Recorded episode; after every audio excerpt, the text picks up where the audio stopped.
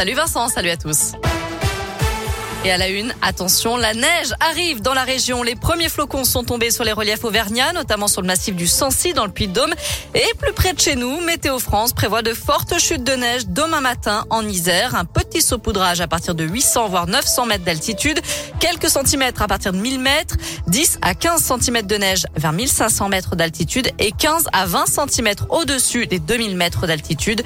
Le tout en l'espace de 6 heures. Les photos et les prévisions sont à retrouver sur notre site internet www www.radioscoop.com. À peine ouvert, déjà fermé, le magasin Decathlon de Confluence à Lyon fermera définitivement ses portes le 10 novembre prochain. Ouvert depuis juin 2019 au premier étage du centre commercial, ce magasin a subi de plein fouet la crise sanitaire d'après un communiqué de l'enseigne. Les 30 salariés seront donc réaffectés aux autres magasins de la région, notamment Gros-les-Carnot, Bron, Écully, Limonest, Villefranche et Bénaud.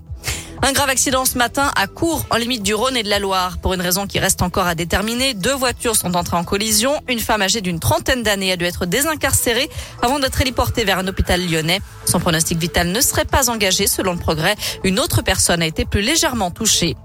Une bonne nouvelle dans l'Ain, l'homme de 53 ans porté disparu depuis la nuit dimanche à lundi à Varambon a finalement été retrouvé sain et sauf. Les gendarmes avaient lancé un appel à témoins. Il a donc été levé. Dans le reste de l'actu en France, Emmanuel Macron annonce le lancement du contrat engagement jeune le 1er mars prochain. Un contrat qui s'adresse aux jeunes de moins de 25 ans sans formation ni emploi depuis plusieurs mois et qui permettra de recevoir une allocation allant jusqu'à 500 euros par mois en échange de 15 à 20 heures de formation ou d'accompagnement par semaine. Objectif, aider au moins 400 000 jeunes en 2022.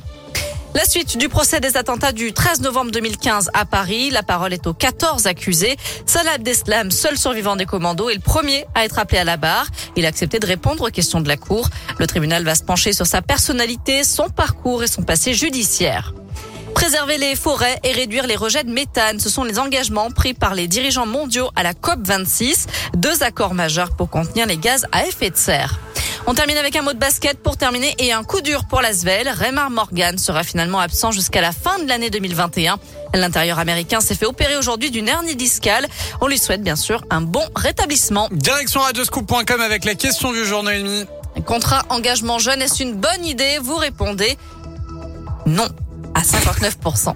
J'attendais que ça s'affiche. Voilà, j'attendais que le, chiffre s'affiche. 59% d'entre vous disent non. J'ai cru à un malaise maintenant en fait, c'est juste le modem qui n'était pas connecté. Euh, merci beaucoup Noémie.